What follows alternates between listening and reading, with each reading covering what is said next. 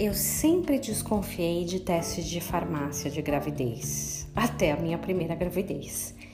Eu achava que era puro fake news e nem a palavra fake news existia na época. É, eu lembro que quando desconfiamos da Dani, fomos até a farmácia, compramos um mais barato que tinha e acabamos testando. Depois do positivo, o Marcos veio com lágrimas nos olhos e ele falava: Você tá grávida. Qual foi minha reação? Falei: Não, isso tá errado. Esses testes não são bons. Vamos comprar outro.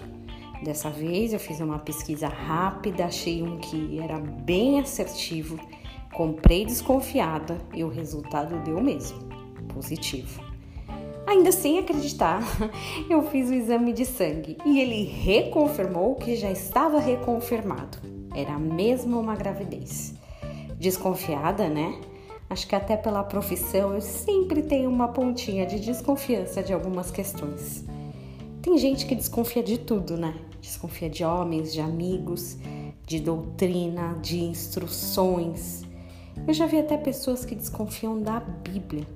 Falam: como eu posso confiar num livro que foi escrito por homens?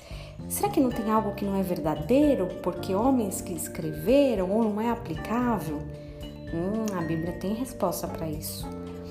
Toda a escritura é divinamente inspirada e proveitosa para ensinar, para corrigir, para instruir em justiça, segundo Timóteo 3:16. Você até pode desconfiar de documentos antes de assinar, das promessas dos políticos, da sua própria força em conseguir atingir algum objetivo. Mas nas escrituras, nelas com certeza você pode confiar. Que você tenha um dia abençoado em nome de Jesus.